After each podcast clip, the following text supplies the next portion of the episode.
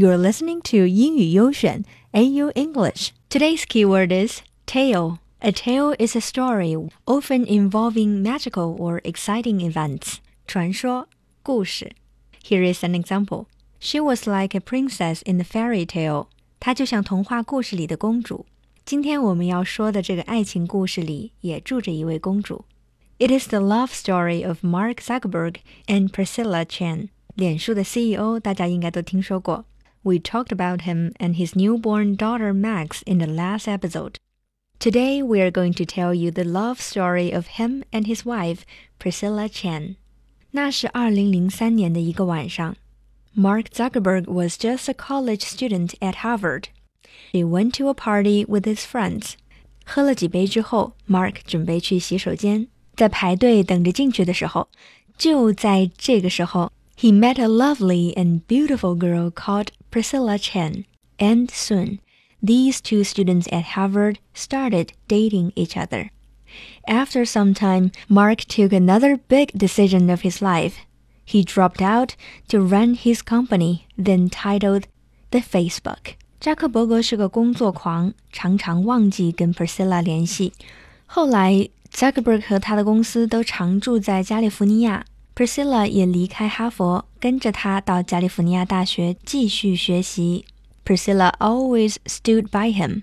They fell in love when Zuckerberg was nothing but a college student, and they're still in love now that he has become a multi-billionaire. 其实，Zuckerberg 在我们眼中是一个坐拥亿万美元的青年才俊，但是在 Priscilla 眼中，he was just my boyfriend. Priscilla 是一个成长在普通甚至不太富裕的华裔家庭的女孩。Her parents immigrated to the United States in the refugee boats. Her mother worked two jobs during her entire childhood. She was the first in her family to go to college. 她像所有女朋友一样，给 Mark 定了规矩：a minimum of one hundred minutes of a long time，每天至少一百分钟的独处时间。 at least one date night every week，每周至少一次约会时间。过了一段时间之后，Mark 像所有沉浸在爱情中的男孩子一样，在自己的 Facebook 主页上兴奋地写道：“Priscilla Chan is moving in this weekend。”到了2012年，Priscilla 从医学院毕业了，他们在家里开了 party 庆祝她的毕业，但所有人都没想到，in the presence of 100 guests。 Mark announced it as the day of their wedding. Mark presented a simple ruby wedding ring to his love, which he had personally designed for her. 两个人就这样结婚了，没有大张旗鼓的宣传，没有奢华繁琐的布置，没有轰动半个富豪圈的宾客，就这样简简单单、干干净净、幸幸福福的两个人在一起了。现在还有了一个可爱的女儿 Max。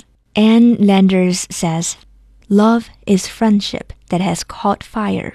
It is quiet understanding, mutual confidence, sharing and forgiving.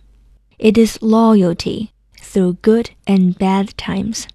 希望我亲爱的听众们，你们都能找到属于自己的幸福，与相爱的人相依相守，白头偕老。By the way, you can find more quotes about love on our WeChat.